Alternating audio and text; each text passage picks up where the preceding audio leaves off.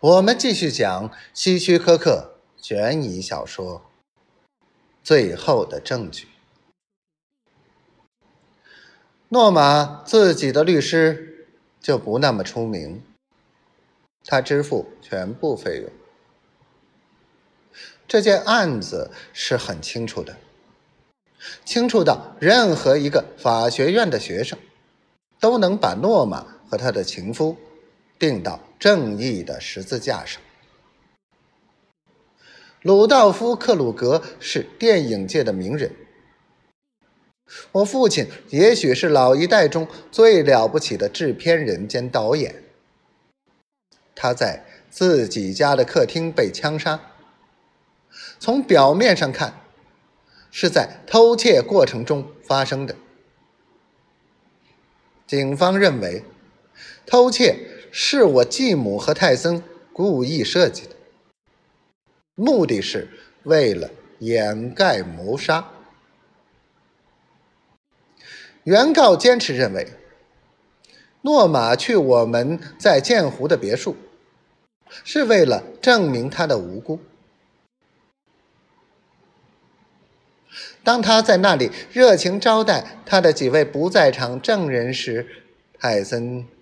残忍地枪杀了我父亲，抢走了他的钱包、钻石戒指和其他值钱的东西，故意推倒桌子、打破电灯、搞乱抽屉，然后逃之夭夭。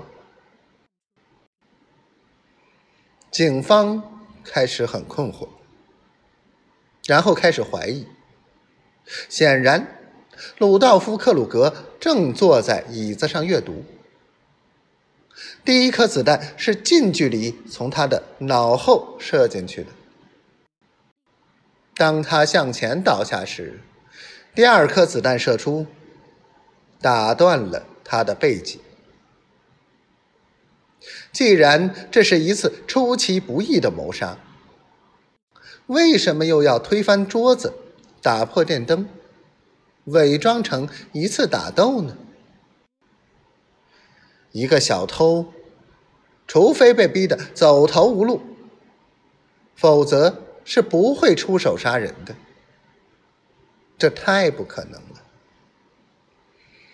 小偷一般不携带枪支。再说，即使他带枪的话，他会携带一支笨重的长管德国手枪吗？从射出的子弹看，小偷用的就是这种手枪。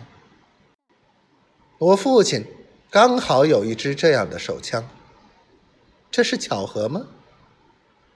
这手枪不见了，这又是巧合吗？